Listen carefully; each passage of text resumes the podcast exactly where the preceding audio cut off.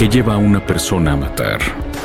¿Cómo escoge a sus víctimas un homicida? ¿Qué moldea la mente de un asesino serial?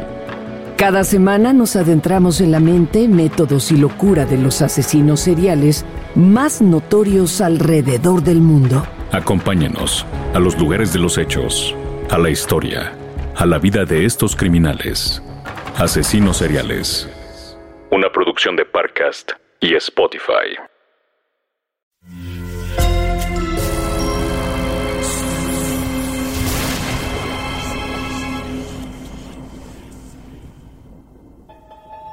Portal Sonoro no se hace responsable de las visiones, pesadillas o encuentros cercanos del cuarto tipo que puedan suceder antes, durante o después de la experiencia. Para una experiencia sonora completa recomendamos audífonos para dejarte envolver por el mundo de Stephen. Escucha bajo tu propio riesgo.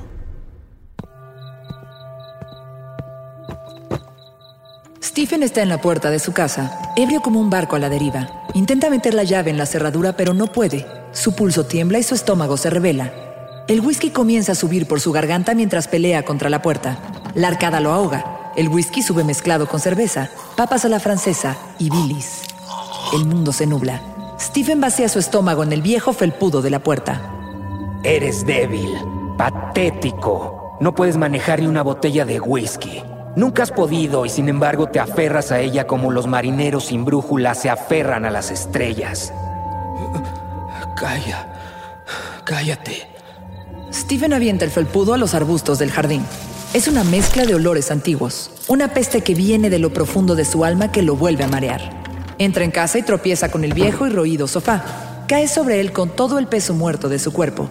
Una tonelada de miedos, tristezas y alcohol se derrumban.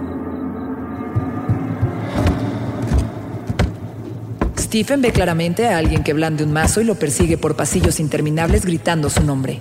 No puede ver el rostro, no reconoce la voz. Ve las puertas abiertas de un ascensor que funciona solo y que sangra como una vieja herida. Ve arbustos con forma de animales que cobran vida y lo encierran en un laberinto y finalmente un pensamiento nítido llega hasta su boca. Ojalá estuviera muerto. Cuando Stephen despierta, apestando a miles de barriles de leche podrida, la voz en su cabeza ataca. Destapa una cerveza. Eso te ayudará. Tienes que ponerte a escribir. Y solo una cerveza helada dará rumbo a este barco a la deriva. Nunca más. Eh, se acabó, lo juro. Se acabó el alcohol. Se acabaron los bares, se acabaron las peleas. Se acabó. Ni siquiera recuerdas lo que pasó anoche, idiota. Es verdad. Stephen no tiene memorias de la noche anterior. Un obrero de una construcción lo sacó empujones del bar Stardust. El tipo tenía músculos en los músculos, la quijada cuadrada como de superhéroe de cómic y el mayor resentimiento del mundo atorado en su alma. Vuelve por tu cerveza cuando te hayas cortado el pelo, maricón de mierda. Tampoco recordaba que antes de sacarlo del bar, el obrero, junto a un par de atletas universitarios de esos de chamarra de algún campeonato estatal, lo habían señalado preguntándole. ¿Eres un chico o una chica? ¿La mamas bien, cariño? ¿Cuándo fue la última vez que te diste un baño, eh? Maldito hippie.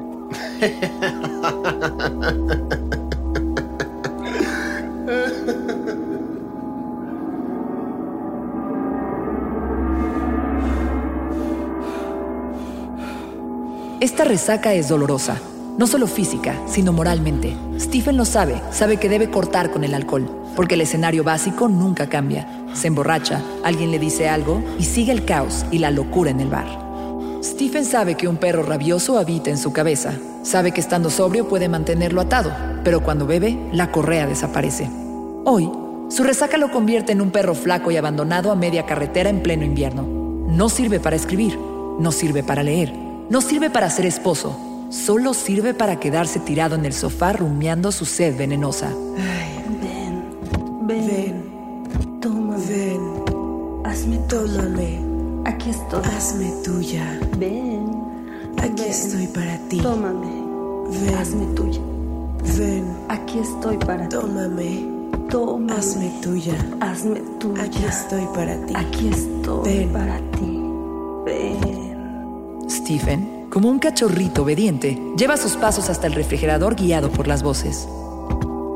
Eso es todo. Una vez que te deslizas, lo más importante es deslizarse hasta ver el fondo.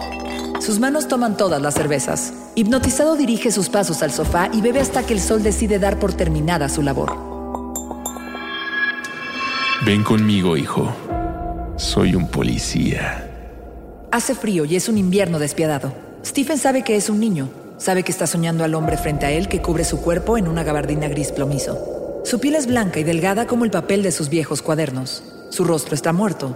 Las líneas de su boca son despiadadas. Los ojos, sin pestañas, parecen círculos plateados perforados, bordeados de una carne rojiza a punto de sangrar. Ven conmigo, hijo. Soy un policía. Stephen despierta. Es de madrugada. Ha sido una pesadilla otra vez.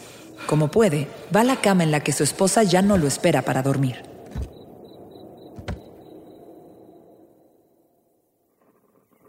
Bueno, por fin se levantó el señor. Stephen, ¿qué estás haciendo? Hace mucho que no envías un texto. Tienes la máquina ahí olvidada. ¿Qué mierda te pasa? Solo te veo beber y beber hasta perder el sentido. Sí, no puedo escribir ahora mismo.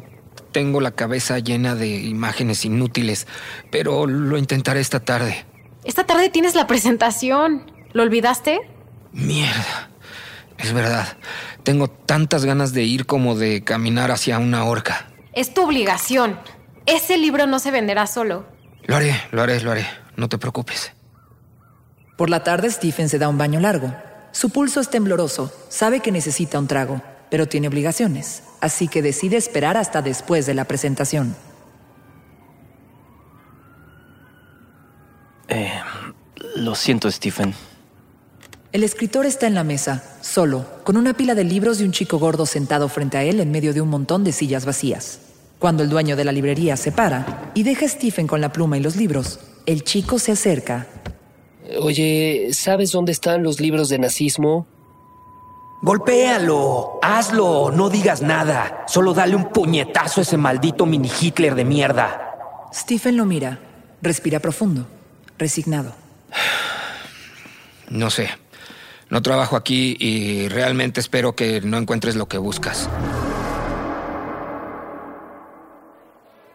Después de la fallida presentación, Stephen se mete en el Milky Way, un sucio bar del centro. Pide un whisky, después otro. Piensa que se los merece. Qué mierda de día. Bebe hasta que su razón se nubla y despierta en su habitación del hotel. No recuerda lo que sucedió en la noche ni en el camino en el taxi. Solo tiene una memoria fracturada y difusa de sí mismo. Moscas, rondándote. Moscas de cementerio esperando a que te conviertas en cadáver. Un enjambre de moscas revoloteando en tu cuerpo. Moscas en tus ojos, entrando por tus oídos hasta el cerebro. Zumbando en los laberintos de tu cerebro. Maldita resaca. Tienes resaca porque eres un maldito borracho. Estás arruinado porque viste a las moscas de la muerte. Stephen, no lo olvides. Vuelve a casa con la cabeza rota, con los pensamientos electrocutados. El paisaje invernal no le dice nada. De hecho, nada le dice nada y eso es lo que más le preocupa. Hace días que la promesa de las seis páginas diarias está rota. Cuando abre la puerta encuentra en la alfombra toda la basura de su estudio. Docenas de latas de cerveza, cientos de colillas, cocaína en botellitas de gramo, más cocaína en bolsitas, cucharitas para coca manchadas de mocos y sangre seca, Valium, Xanax, frascos de jarabe Robitussin para la tos y NyQuil anticatarro, hasta botellas de enjuague bucal. Stephen se queda frío, como piedra. ¿Qué chingados es esto? Este es un fragmento de la vida infernal que llevas, Stephen. Y si no la cambias, me temo que no va a durar mucho. Tienes dos opciones, dejarlo o dejarnos. Mándala a la mierda. ¿Qué se cree vaciando este mugrero? ¿Qué intenta? ¿Evidenciarte? Sí, bebemos porque nos gusta, porque los artistas necesitan evadirse de esta realidad de cagada, de este puto horror existencial. Stephen observa toda la basura, la reconoce, puede ubicar el momento en el que usó cada medicamento, cada cucharita, cada Kleenex. Hemingway, Scott Fitzgerald, Sherwood Anderson y Dylan Thomas bebían todo el tiempo. No me vengas con esas estupideces, ni te compares con ellos. Ya lo sabes. Tienes que tomar una decisión. Stephen pasea indeciso entre la basura y su esposa. Se mece el cabello, desvía la mirada. Mientras camina, la voz en su cabeza vuelve a machacar. Tú no eres alcohólico. Tú controlas lo que bebes. No caigas en esta trampa. Está bien, está bien. ¿Puedes darme un par de semanas para tomar una decisión, por favor? Es absurdo que pidas tiempo. Pero te lo voy a dar. Aunque no hay más de dos opciones en tu camino. Mientras tanto, haz el favor de hacerte cargo de tu basura y piensa en ello mientras la recoges. Su esposa se levanta y se va a la habitación. Stephen busca una bolsa de basura y comienza a llenarla con todo lo que ha consumido en una semana. Es una arpía. En el fondo te odia. Deberías deshacerte de ella. De todos. No los necesitas. Cállate. Cuando termina de limpiar, a pesar de las palabras de su mujer, Stephen destapa una botella de Cody Sark, llena un vaso con hielos y bebe. Todos tenemos un fondo. Quizá toque el mío. Ignorando la advertencia de su esposa, Stephen llega al fondo de una botella y el peso de la sobriedad desaparece.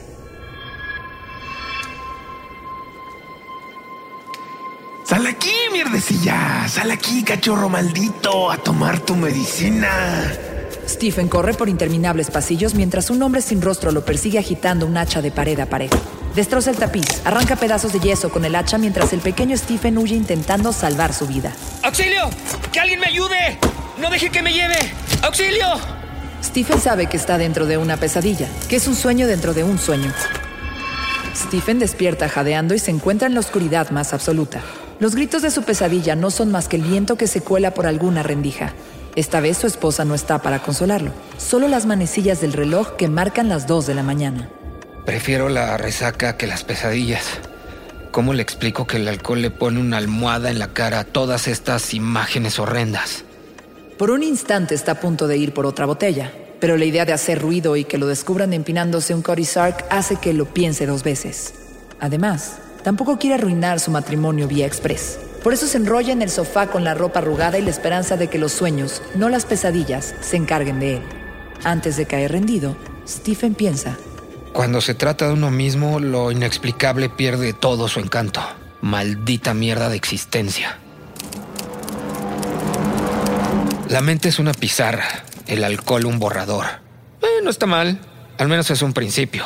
Pero no quiero escribir sobre mí. Debo encontrar una historia. Aquí no encontrarás nada de lo que buscas, idiota. Vámonos. Vamos al Cowboy Boot. Hay jarras de a dos dólares. Stephen obedece a la voz que habita en su cabeza, toma un abrigo y sale de casa como quien va a hacer un mandado o a pagar las cuentas al banco. El Cowboy Boot es el bar perfecto para quienes desean tirar su vida por un tubo. Las meseras son de esas con los dientes podridos e hijos en la cárcel del condado. El baño huele a un viejo gimnasio abandonado y lleno de moho. El boot es estrictamente para cuando alguien quiere tocar fondo. El lugar perfecto para Stephen. Sentado en la barra pide un trago tras otro, sumergido en su cabeza. No puedo vivir así. No puedo vivir con este miedo. Si continúa, metería la cabeza en el horno. Eres un blandengue. Seguro estás pensando en obedecer a tu esposa, maldito cobarde. Te mereces todo el dolor que tu cobardía puede darte, imbécil. Cuando vuelve a casa, ebrio como un remedio de Edgar Allan Poe, Stephen entra en su estudio y se desploma en su vieja silla.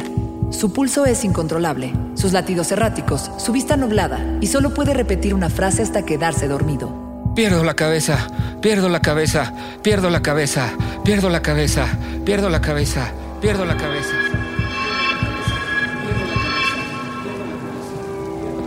Stephen camina por una vieja calle del centro. El viento helado le corta la cara. Las hojas secas vuelan como una siniestra bandada de cuervos. Las gotas de lluvia caen sin aviso, espesas como coágulos. Stephen se refugia en el techo de una tienda, voltea el escaparate y se paraliza. Ve un montón de niños muertos de ojos fijos, cuencas vacías, brazos entrelazados y piernas destrozadas. Grita aunque no escucha sus gritos. Cierra los ojos apretando los párpados. Cuando vuelve a mirar, ve que son un montón de muñecas que una anciana prepara para poner en el escaparate. La mujer lo ve, agita la mano y grita. ¡Largo, viejo borracho! Stephen no obedece, sigue mirando las muñecas. Intenta convencerse de que son solo muñecas, pero cuando cierra los ojos y los abre, vuelven a ser cadáveres. Despierta. Lo que espera debajo de mi cama para agarrarme el pie no existe. Lo sé, Y también sé que si tengo la preocupación de conservar el pie dentro de las sábanas, nunca podré agarrarlo. Todos somos enfermos mentales. Los que estamos fuera del manicomio lo disimulamos un poco mejor. Todos conocemos gente que habla sola, gente que cuando cree que nadie la mira, gesticula y hace muecas horribles. Gente que tiene algún miedo irracional a las serpientes, a la oscuridad, a los lugares cerrados, a las alturas. Yo sé que tengo miedo a perder mi familia y eso no tiene nada de irracional. Stephen se aprieta las manos temblorosas. Tiene la mirada de un cachorro perdido. Su esposa lo observa, le sonríe y acaricia su hombro. Todo va a estar bien, amor.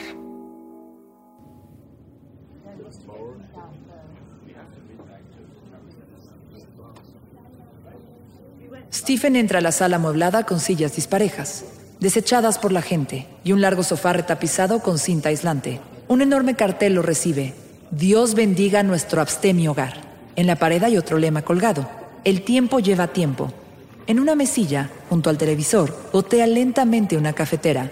Stephen mira, atento, sintiéndose un intruso. Unos pasos lo distraen. Voltea. Un hombre vestido con unos viejos pantalones verdes y una camiseta del equipo de fútbol de los bengalíes de Cincinnati se acerca con la mano extendida. ¿Qué tal? Me llamo John y soy un alcohólico. Soy... mm, Stephen. Stephen no habla en la reunión, solo escucha historias que le resultan demasiado familiares. Hombres que viajan en autobuses Greyhound se emborrachan y se bajan en un lugar que no conocen. Personas que despiertan en la cama de alguien desconocido sin saber cómo llegaron ahí. Gente que vendió sus mejores recuerdos y sus talentos para comprar una botella de ron barato. Personas que perdieron sus casas y familias porque fueron incapaces de parar a tiempo. Stephen escucha y se reconoce. Le duele pero se reconoce en cada botella escondida en el baño, en cada medicamento para la tos, en cada pelea en un bar maloliente. No tienes que vivir así si no quieres. Stephen vuelve a la máquina de escribir con una idea. Una continuación de una vieja novela, del personaje perturbado que se aparece y lo persigue en sus sueños. Cuando termina, enciende un cigarro de un paquete que está a punto de acabarse. Su esposa entra, le sonríe. Él baja la mirada. Bien, creo que bien. El mundo parece más iluminado después de los días lluviosos. No sé. Pensaba que no podría escribir, y ya ves, al menos un par de páginas hoy. No me has contado sobre las reuniones. Pues hay de todo. Está Dave, ¿lo recuerdas? El que siempre anda con un carrito del supermercado recogiendo periódicos y latas. Hay gente de todo tipo y ahí soy simplemente Stephen. ¿Y cómo te sientes? Pues em, alguien dijo hace unos días que somos hermanos de sangre porque nuestra sangre corren litros de alcohol y tiene sentido. No sé. Es un poco diferente. Un mundo con un pie en el pasado y otro pie en el futuro. Eh, Es diferente a los terráqueos. ¿Quiénes son esos? Las personas que no tienen problemas con el alcohol o las pastillas o la marihuana o el jarabe para la tos o cualquier cosa. Personas que emiten juicios sin saber. Está bien, pues. Vamos a dormir. Necesitamos descansar. Stephen duerme y los acordes desenfrenados de un piano que no existe en su casa hacen que abra los ojos. Camina descalzo y sigue el ruido del agua que corre. Entra al baño, enciende la luz y el foco explota. Descubre los grifos abiertos. Los cierra y el sonido de un llanto se cuela por las paredes. Un llanto amargo, un llanto doloroso, infantil, pero antiguo. Stephen corre por un pasillo interminable lleno de puertas laterales hasta el cuarto de su hijo. El pequeño está en brazos del hombre de la gabardina gris. Sus labios se abren revelando las puntas de unos colmillos. Si tú no vienes conmigo, me llevaré a tu hijo. Soy un policía. Cuando Stephen arrastra su humanidad hasta la mesa no recuerda nada de sus sueños. El pulso le tiembla al levantar la taza de café, pero se ha acostumbrado y piensa que cada vez es menor el movimiento. Es bueno descubrir que todavía tengo corazón, que la rutina de los días normales no ha acabado conmigo. ¿Quieres que vayamos a cenar a algún lado? ¿Te gustaría? No sé si sea buena idea, pero hagámoslo. Por la noche Stephen y su esposa llegan al restaurante en el que ella hizo reservación. Se sientan a la mesa de manteles largos, servilletas de tela, copas de vino, cubiertos de plata y candelabro en el techo. Ambos sonríen. Revisan el menú y no pueden evitar sorprenderse por los precios, pero ninguno dice nada. Piden carne de distintos tipos y agua, nada de alcohol. Stephen trae en el bolsillo la moneda de un mes del doble A. De vez en cuando mete la mano y la aprieta instintivamente, como un amuleto que le da fuerza. ¿Ya viste ese tipo? Lleva media hora con la puta copa del tinto llena. Malditos bebedores sociales. Se creen tan grandiosos pensando que controlan el alcohol que consumen. ¿Por qué no te paras y le gritas que se la acabe de una vez? ¿Por qué no le dices que mejor pida una Coca-Cola ya que no quiere emborracharse? ¿Qué mierda espera para beber? ¿Que pase un cometa o un platillo volador? ¡Bebe, maldito idiota! ¡Bebe por mí! ¡Bebe por todos los que no podemos controlarnos! ¡Bebe por todos los que nos han preguntado qué habría pasado si hubiéramos hecho las cosas de otra manera! Stephen tiembla. Ya no son solo sus manos, es todo su cuerpo. Su rostro pierde el color. Siente que el mundo vuelve a ser un lugar inhóspito y que solo un trago puede volver a encarrilar la realidad. ¿Estás bien? ¿Quieres que nos vayamos? Sí, por favor. Cuando por fin salen a la calle, Stephen tiembla sin control. No es el invierno, es el infierno que se ha desatado en su cuerpo y en su alma. El mundo es su enemigo. Ahí están todos sus fantasmas esperándolo. Aunque su esposa no puede verlo, Stephen sabe que el hombre de la gabardina lo acecha agazapado en la oscuridad, esperándolo con su voz de Dios maligno. Cuando lo escucha, se desvanece en los brazos de su esposa. Ven conmigo, hijo. Soy un policía. Ven conmigo, hijo. Ven conmigo, hijo. Ven conmigo. Ven. Este episodio está inspirado en dos novelas. El policía de la biblioteca, publicada en el libro Después de la medianoche o Four Past Midnight en 1999. Y en la segunda parte de El Resplandor, Doctor Sueño, publicada en el 2013 y llevada al cine con Ewan McGregor como Danny Torrance de adulto. Además de algunos pasajes de Mientras escribo, la clase magistral de Stephen sobre el oficio de escribir, publicado en el año 2000.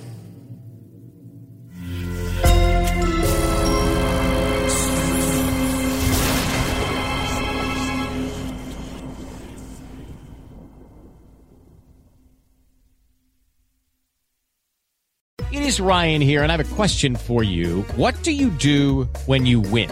Like, are you a fist pumper? A woohooer, a hand clapper, a high fiver. I kind of like the high five, but if you want to hone in on those winning moves, check out Chumba Casino. At ChumbaCasino.com, choose from hundreds of social casino style games for your chance to redeem serious cash prizes. There are new game releases weekly, plus free daily bonuses. So don't wait. Start having the most fun ever at ChumbaCasino.com. No purchase necessary. BGW. Void were prohibited by law. See terms and conditions. 18 plus. ¿Qué lleva a una persona a matar? ¿Cómo escoge a sus víctimas un homicida? ¿Qué moldea la mente de un asesino serial? Cada semana nos adentramos en la mente, métodos y locura de los asesinos seriales más notorios alrededor del mundo. Acompáñenos a los lugares de los hechos, a la historia, a la vida de estos criminales. Asesinos seriales. Una producción de Parcast y Spotify. Sé bienvenido a Tristan Terror, mi podcast donde comparto múltiples vivencias paranormales que mi propia audiencia me manda. Relatos sobre brujas, sectas, fenómenos extraños en distintos lugares conocidos de México. Adéntrate para que conozcas los relatos más aterradores de México. Y así esta noche, te aseguro tendrás dulces pesadillas. Escucha Tristan Terror en cualquier plataforma de podcast.